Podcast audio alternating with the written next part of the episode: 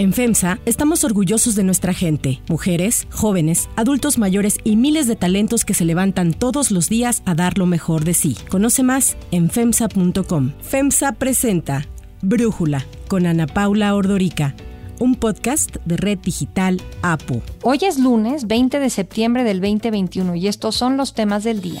Los precios máximos que fija la Comisión Reguladora de Energía no han evitado que el costo del gas LP siga aumentando.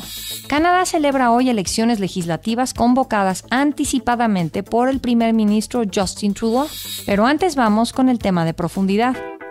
Este fin de semana, la Comunidad de Estados Latinoamericanos y Caribeños, la CELAC, se reunió en la Ciudad de México. Ahí, 18 líderes de los países miembros, incluidos el presidente de México, Andrés Manuel López Obrador, discutieron varios temas desde los relacionados con la pandemia, el acceso equitativo a las vacunas y el cambio climático, hasta la democracia y la relación con los países de América del Norte, en especial con Estados Unidos. Hubo otros temas como la migración que, pues de manera destacada, no se tocaron. Curiosamente, dentro de las pláticas entró en el centro de los acuerdos el lanzamiento de la Agencia Latinoamericana y Caribeña del Espacio. Entre lo predecible se creó un fondo de desastres para América Latina por los impactos del cambio climático. Además, se aprobó un plan para que la región cuente con vacunas, equipos y pruebas presentado por la Secretaría Ejecutiva de la Comisión Económica para América Latina y el Caribe, la CEPAL. Adoptando un camino común para que no vuelva a suceder que nos falten vacunas que América Latina nunca más quede rezagada como vivimos en 2020-2021. Durante su discurso, el presidente de México, Andrés Manuel López Obrador, dijo que la CELAC podría convertirse en un instrumento para consolidar las relaciones entre los países de América Latina y el Caribe y en algún momento poder alcanzar el ideal de una integración económica con Estados Unidos y Canadá en un marco de respeto a nuestras soberanías. Construir en el continente americano algo parecido a lo que fue la comunidad económica que dio origen a la actual Unión Europea. Sin embargo, no todo fue miel sobre hojuelas. Desde su convocatoria, esta reunión estuvo rodeada de polémica, la cual se acrecentó cuando confirmaron que asistían los presidentes de Cuba, Miguel Díaz Canel, de Bolivia Luis Arce, de Perú Pedro Castillo y de último minuto el de Venezuela Nicolás Maduro, mandatarios de izquierda y dos de ellos considerados dictadores. El presidente de México abonó a esta polémica cuando le otorgó un lugar muy relevante al presidente de Cuba dentro de las celebraciones de la independencia de México, algo que ya platicábamos en el episodio del viernes pasado. Los enfrentamientos los iniciaron los presidentes de Uruguay, Luis Lacalle, y de Cuba, Miguel Díaz Canel. El presidente uruguayo dijo que participar en la cumbre no significaba ser complaciente con países en donde no hay una democracia plena y se utiliza el aparato represor para acallar a las protestas. Sí hay algo que es cierto, que en mi país, por suerte, la oposición puede juntar firmas. En mi país, por suerte, la oposición tiene resortes democráticos para quejarse. Por su parte, Miguel Díaz Canel dijo que la mención de Cuba que hizo el presidente Lacalle, en donde se denotaba su desconocimiento de la realidad y lo acusó de adoptar un paquetazo neoliberal en su país. Sumando a la polémica, el presidente de Venezuela, Nicolás Maduro, llegó a México el viernes en el primer viaje al extranjero que realiza, pues casi desde que inició la pandemia, desde marzo del 2020, cuando Estados Unidos dio a conocer acusaciones formales en su contra y en contra de su gobierno por narcotráfico y terrorismo. El viaje de Maduro a México tuvo que ser por una vía no directa, voló, en lo que muchos especularon se debió a que no quería cruzar el espacio aéreo colombiano ante estas acusaciones estadounidenses. La presencia de Nicolás Maduro en la CELAC provocó choques entre gobiernos centroamericanos. Durante la reunión, el gobierno de Colombia lanzó un comunicado en el que atacaba la falta de principios democráticos de Maduro, pero el presidente de Paraguay fue más allá al abrir su discurso reiterando que no considera legítimo el gobierno del presidente venezolano. Mi presencia en esta cumbre en ningún sentido ni circunstancia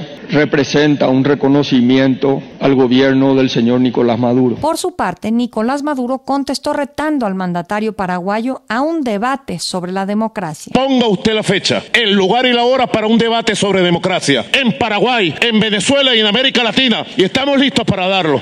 Ponga usted el lugar. Las reacciones sobre la presencia de Maduro en la CELAC no se limitaron al encuentro y a los miembros del organismo. Congresistas republicanos de Estados Unidos señalaron que no fue una buena idea del gobierno de México recibir a los mandatarios y buscar debilitar a la Organización de los Estados Americanos, la OEA. Por su parte, el presidente cubano Miguel Díaz Canel acusó que durante la pandemia el bloqueo de Estados Unidos hacia su país se ha exacerbado. Esta política criminal e inmoral es una violación masiva, evidente y sistemática de los derechos humanos del pueblo cubano. Ya ni hablar del discurso que pronunció a través de una videoconferencia el presidente de China Xi Jinping, en el que aseguró que China atribuye suma importancia al desarrollo de las relaciones con la CELAC y que la apoya en coordinación con los países de la región para desarrollar la cooperación y afrontar los desafíos. Recordemos que apenas el 16 de septiembre China solicitó formalmente unirse al Tratado Integral y Progresista de Asociación Transpacífico, del que México también es miembro, por lo que aún existe incertidumbre sobre la reacción del gobierno de Estados Unidos ante este constante acercamiento de China con México.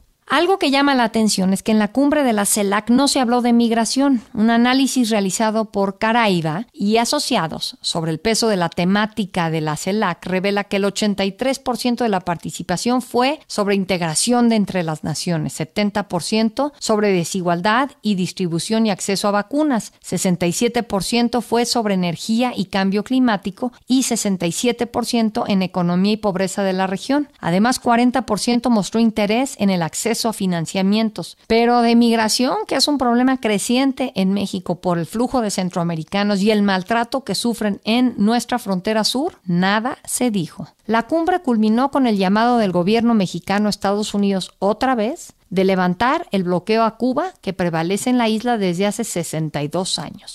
El análisis. Para profundizar más en el tema, le agradezco a Ricardo Pasco, ex embajador de México en Cuba, platicar con nosotros. Ricardo, pues, ¿qué decir de esta cumbre de la CELAC? ¿Qué resaltarías tú? En primer lugar, te diría que la gran discusión que se iba a dar no se dio. Es decir, el presidente López Obrador había planteado como punto central de la agenda desde semanas antes la cuestión de la necesidad de que toda América Latina y el Caribe se ausentaran o se salieran de la OEA, de la Organización de Estados Americanos. Y este es un tema que ha sido recurrente en las discusiones en toda la vida de la CELAC. Recuerdo desde la primera reunión que hubo aquí en México precisamente, tanto Cuba como Venezuela plantearon la necesidad de salirse todos de la OEA y justamente el presidente Felipe Calderón, que estaba en ese momento en la presidencia, y Lula da Silva, presidente de Brasil, rechazaron la propuesta. Hoy López Obrador retoma ese planteamiento y consideró que era el punto central de esta reunión. Y sin embargo no se tocó y de hecho podría decir que son pocos países tocaron el tema de la salida de la OEA. Básicamente destacaron Cuba, Venezuela, Nicaragua y El Salvador sorpresivamente. Pero fuera de ellos, nadie más planteó el tema. Y esto me pareció interesante porque lo que quiere decir es de que el supuesto del presidente López Obrador de que iba a haber un gran consenso en torno a ese asunto, que no sé de dónde sacó su información, resultó información falsa y en realidad si se hubiera puesto a votación en la reunión última, en esta reunión de CELAC, se habría rechazado la propuesta del Obrador. Por eso, insisto, el gran tema que se iba a discutir ni siquiera se tocó. Por otro lado, en el resumen que tú hiciste de los temas, se habló del cambio climático, pero incluso yo iría más a la discusión de los desastres naturales. En mi opinión, la gran mayoría de los ponentes, representantes de sus países, tocaron el tema de los desastres naturales Y a partir de eso se planteó y se aprobó, el canciller Marcelo Ebrard destacó con mucho orgullo al final de la reunión en la declaración final que se había creado un fondo para combatir desastres naturales en la zona de América Latina y el Caribe y que ya habían reunido 15 millones de dólares, lo cual me llamó poderosamente la atención, habida cuenta que justamente el gobierno del Obrador es el que desapareció el Fondo de Desastres Naturales en nuestro país. Es decir, lo que hacen afuera no lo hacen adentro. Entonces hay una flagrante contradicción en la conducta del gobierno. Pero el último punto que me parece importante señalar es que la discusión, el ya muy destacado en la prensa zipizape entre Venezuela, Cuba, Paraguay y Uruguay sobre la discusión de la democracia y la dictadura, es que ese es de verdad el problema de fondo de la CELAC, que es cómo puedes crear un organismo regional viable con demócratas o democracias y dictaduras en su seno. Claro. Porque evidentemente nunca van a coincidir. Por ejemplo, lo que sucedió en esta reunión es que Nicaragua, que es una dictadura, vetó a que una democracia argentina asumiera la presidencia pro tempore de CELAC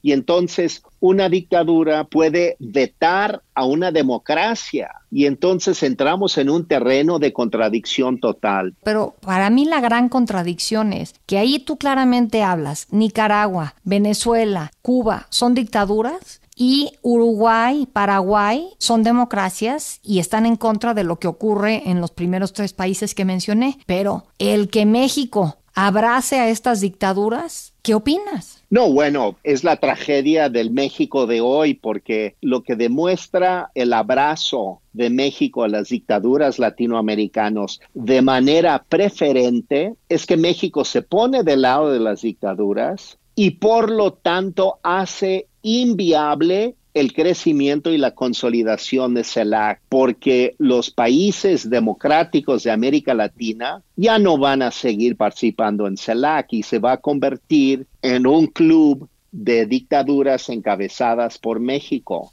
Es una tragedia y es un error porque si López Obrador pretende ser un gran líder latinoamericano, tenía que ponerse en una posición equidistante entre las distintas corrientes políticas que existen en América Latina. Pero el hecho de que el observador se ponga del lado, especialmente del lado más radical de la izquierda dictatorial en América Latina, lo anula completamente como líder de la región. Es decir, esa pretensión que tiene López Obrador de ser el gran líder latinoamericano ha muerto con este acto que tuvo el sábado pasado en la, reunión de la CELAC y quien lo señaló Ana Paula de una manera muy diplomática, muy inteligente, fue el representante de la Unión Europea que estaba ahí presente. Y él en su discurso dijo, la única manera en que podemos crear un organismo como la Unión Europea, él decía para con ellos, es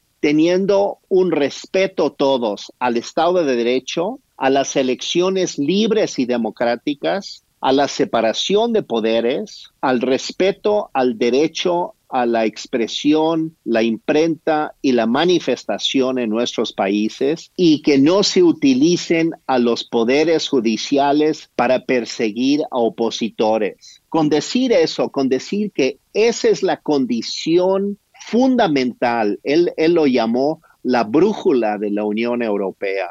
Si la CELAC no tiene una brújula de este corte democrático para sí misma, evidentemente no es un organismo viable. Y lo que hizo ayer López Obrador fue destruir las esperanzas de un organismo regional viable, porque ya países como Colombia, Chile, Uruguay, Brasil, incluso la misma Argentina, Ecuador, eh, países como Panamá, como Costa Rica, como Guatemala, no van a participar en la CELAC, no tienen por qué hacerlo. Y muchas de las islas caribeñas como Jamaica, República Dominicana igual. Es decir, ayer con su conducta sectaria, con su conducta proclive a las cuatro dictaduras de América Latina, López Obrador mató a la CELAC. Y es una tragedia histórica cuando justamente ellos creen que ha sido una reunión exitosa. Yo digo todo lo contrario, ha sido un fracaso y es un fracaso porque la conducta del presidente mexicano no representa al espíritu de todas las naciones latinoamericanas, que era su tarea, su única tarea del observador ayer era lograr ponerse en una posición equidistante entre las distintas corrientes de opinión en América Latina. Y no solamente no lo hizo, sino que se puso de lado de la peor parte de América Latina, que es la dictadura cubana, la dictadura venezolana y la nicaragüense. Y yo creo que más allá de las declaraciones triunfalistas que hay ahorita en estos días sobre la reunión, el resultado neto va a ser, es mi augurio, que ayer enterraron a la CELAC y pues de la mano del canciller Marcelo Ebrard, Ricardo Pasco, muchísimas gracias por platicar con nosotros.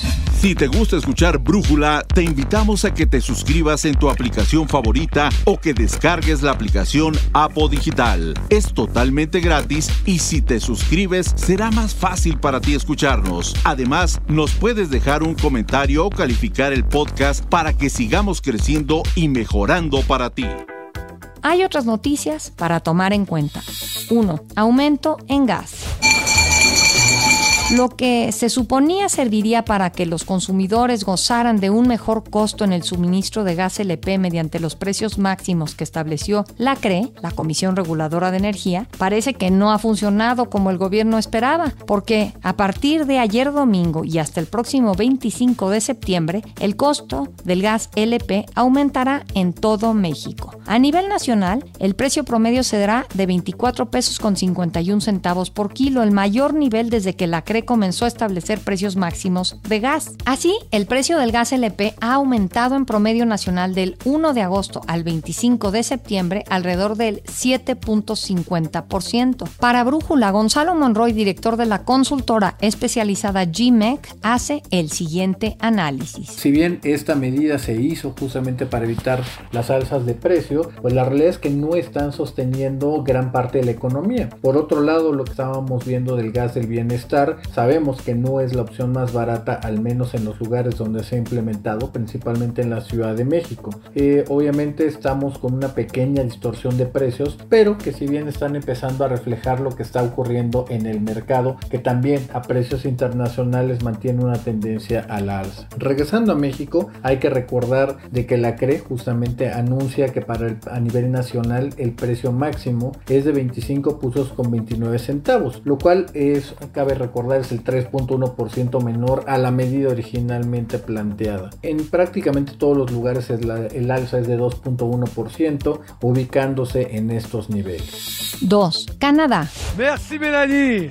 Bon matin mes amis, ¿ça va bien? Es Justin Trudeau, quien junto a su principal rival, el conservador moderado Erin O'Toole, se enfrentan hoy en las elecciones anticipadas a las que convocó el primer ministro en agosto pasado con el objetivo de recuperar la mayoría en la Cámara de los Comunes que perdió en las elecciones del 2019. Las campañas que cerraron este domingo estuvieron marcadas por la pandemia. Trudeau confía en aprovechar su gestión, lo que ha hecho durante la pandemia, y el éxito de la campaña de vacunación para obtener una que le permita iniciar un tercer mandato. Sin embargo, durante las campañas, las protestas de los antivacunas, los anti-vaxxers, han ocupado gran parte de los reflectores. Las encuestas señalan que el Partido Liberal de Trudeau está ligeramente con una ventaja sobre el Partido Conservador de Erin O'Toole, aunque, según especialistas, el margen de error los colocaría en un empate técnico. Los canadienses van a las urnas para elegir a los 338 diputados que conforman la Cámara Baja del Parlamento. Todo apunta a que, al igual que en 2019, Canadá se encamine a tener un nuevo gobierno minoritario sin ninguno de los partidos, logrando los 170 de los 338 escaños. Yo soy Ana Paula Ordorica. Brújula lo produce Batseba Feitelson. En la redacción, Ariadna Villalobos. En la coordinación y redacción, Christopher Chimal. Y en la edición, Omar Lozano. Yo los espero mañana con la información más importante del día. Oxo, Farmacias Cruz Verde, Oxo Gas, Coca-Cola FEMSA, Invera, Torrey y PTM son algunas de las muchas empresas que crean más de 245 mil empleos tan solo en México y generan valor como parte de FEMSA. FEMSA presentó Brújula con Ana Paula Ordorica, un podcast de Red Digital APO.